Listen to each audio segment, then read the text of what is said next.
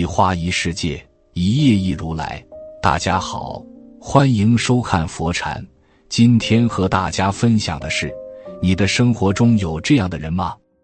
基本上他们很少应酬，朋友很少，身边的亲戚也很少，与亲戚的关系也比较淡薄。你知道为什么吗？南怀瑾先生认为，如果一个人朋友少，亲情淡薄，那么很可能就是这几个原因：他们没有朋友，亲情也很淡漠，只想在安静和平淡中过好属于自己的小日子。一，不善与人打交道。人与人之间有着各种各样的不同，有的人外向，有的人内向。相比于外向的人而言，内向的人可能没那么容易交到朋友。更多时候，他们宁愿待在自己的世界里，也不愿意跟人打交道。他们觉得跟自己独处是最自在、最舒服的，而一旦处在人群中，就会觉得特别不自然，甚至是紧张和害怕。这种性格内向，甚至是孤僻的人，往往不擅长处理人际关系，也不懂得如何与人打交道。他们虽然为人木讷，没那么多心眼，但他们待人极其真诚，从来不会想着算计谁、利用谁。跟这样的人做朋友，反而会觉得很踏实。如果你身边也有这样性格内向或孤僻的人，请务必好好珍惜，因为他能敞开心扉接纳你当他的朋友，必然是鼓起很大的勇气的。同时也说明你们之间的缘分很深。二，被亲情伤透心。五一假期前，办公室的小李主动提出帮大家值最后一天班。要是以前，大家还会关心一下原因，但是这两年来，大家已经对小李不回家的原因十分了解，久而久之也就习惯了。原来。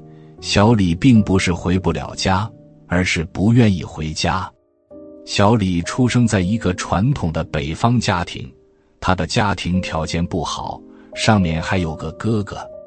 在小李读高中的时候，父母就有意让他辍学，希望他能够提前进入社会开始工作，为这个家出一份力。可是小李却不愿意，他觉得凭什么哥哥就可以继续读大学？自己要辍学打工呢。从那时起，小李就渐渐远离了家庭。他开始利用寒暑假时间打零工，为自己赚取生活费和学费。直到大学毕业，父母都没有给小李出过一分钱。上大学的时候，室友都在快乐的享受大学生活，可是小李却每天都要打工，还要兼顾学业。日子过得十分艰苦，就这样，小李终于大学毕业，找到了一份还不错的工作。没想到，平时不怎么联系的父母在得知小李工作后，就马上打电话过来，支支吾吾地想找小李要生活费。小李虽然对父母有些寒心，但是他还是一个很孝顺的孩子，于是就给了父母。只是有一次过年回家，父母不仅没有关心他这么多年来的生活，反而还天差的别地对待他和哥哥。在那个家，小李就好像只是一个陌生人和一个要钱的工具。从此，小李和家里断了联系，已经有几年没回去过年了。从心理学的角度来说，父母对孩子的影响是巨大的。精神分析大师弗洛伊德认为，一个人的人格基本在五岁之前就已经形成了，而他之后的所有行为其实都是对五岁之前经历的复刻。正因如此，父母在孩子童年时期给孩子带来的伤害是很难愈合的。很多父母自己身上都存在很多问题，当他们意识不到自己的问题时，就会给孩子带来影响，导致孩子惧怕与他人建立亲密关系。他们不仅会出现亲情淡漠的问题，还会刻意和他人保持距离。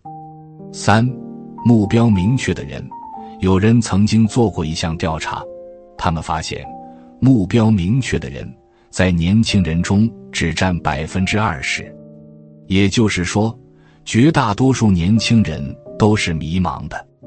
近两年来，参加国考的人数越来越多，其中找不到工作或是对未来感到迷茫的人不在少数。小叔他生长在农村一个贫穷的家庭，从小勤奋好学，喜欢读书。听长辈说，冬天下大雪的时候，别人都不去上学了，可是他还是要走几公里到学校去读书。他从小就立志要成为一个优秀的学者。由于成绩优秀，小叔直接被保送到省会的大学，进入哲学专业学习，靠自己的实力考上了研究生。他知道自己要想继续读博，就必须要得到老师的支持和推荐。于是他开始帮助老师四处代课，不仅提高了自己的能力。还得到了老师的青睐，在学习的这十几年中，他几乎很少交朋友，也从不谈恋爱，一心都放在自己的目标上。读博三年后，他顺利毕业留校，依靠自己的努力，年纪轻轻就成了博导。据长辈说，他和父母的关系十分淡薄，但是对父母很好。工作之后，靠自己的收入。